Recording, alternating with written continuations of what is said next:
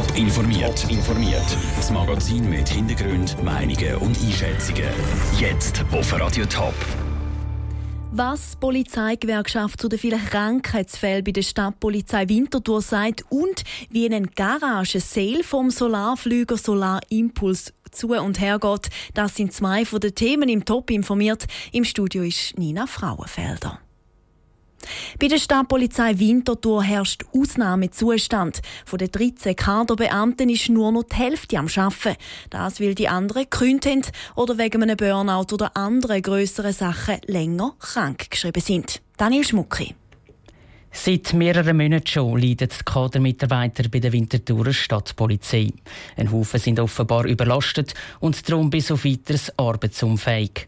Andere Chefs haben sogar gekündigt. Für die zuständige Winterthurer Stadträtin Barbara Günthard-Meyer ist das aber keine Überraschung. Ich habe etwa schon seit zwei, drei Jahren gesehen, dass die Belastungssituation für die Kader schwierig ist. Selbstverständlich ist es bedauerlich, dass es auch zu dieser Situation gekommen ist. Das freut mich gar nicht.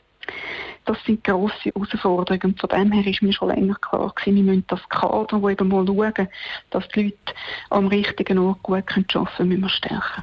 Um das umzusetzen, hätte eigentlich schon vor einem Jahr ein Projekt gestartet werden das die Stadtpolizei Winterthur reorganisiert. Aus verschiedenen Gründen, wie zum Beispiel wegen der Sparmaßnahmen der Stadt, ist das aber einfach nicht möglich gewesen. Obwohl die Belastung für die Mitarbeiter grösser geworden ist, hat sich beim Daniel Kindlemann vom Polizeibeamtenverband der Stadt Winterthur niemand beschwert oder gemulden bis jetzt. Wir haben einfach Erkenntnis von Veränderungsprozessen und von einer Reorganisation innerhalb der Stadtpolizei Winterthur. Und solche Veränderungsprozesse bringen natürlich Angst, aber äh, ich denke, es kann auch eine Chance sein, um den ganzen Prozess wieder aufzuholen. Wegen dem ist Daniel Kindlemann überzeugt, dass die geplante Reorganisation richtig und wichtig ist bei der Stadtpolizei.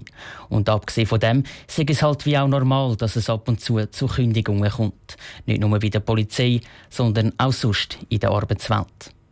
Das ist ein Beitrag von Daniel Schmucki.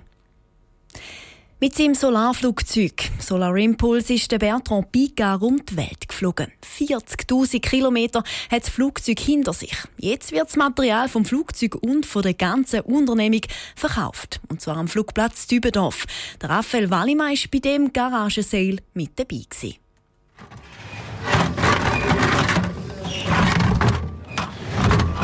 In der Halle 3 vom Flugplatz Dübendorf haben heute die Leute in Kisten genoschet. Büromaterial, Fluganzüge, Bauhelm, alte Drucker. Die Auswahl beim Verkauf vom Equipment von der Solar Impulse ist riesig. Die Leute sind aber unterschiedlich zufrieden mit dem, was sie gefunden haben. Ich nicht, mein Vater schon. Er hat zwei, drei Sachen gefunden, bei mir noch nicht. Aus dem wir dann einen Lasercutter zusammenbauen. Aber das ist ja noch Schrott, das ist uraltes Zeug, das ist unglaublich.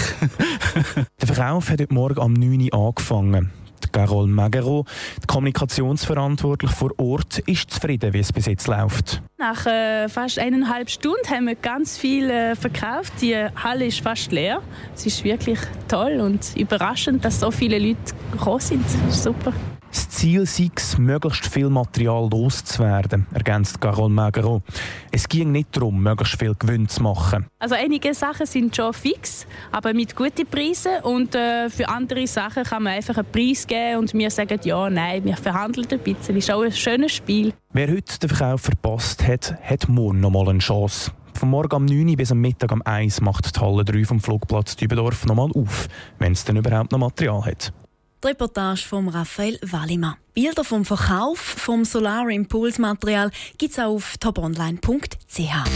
Top informiert, auch als Podcast. Mehr Informationen gibt es auf toponline.ch.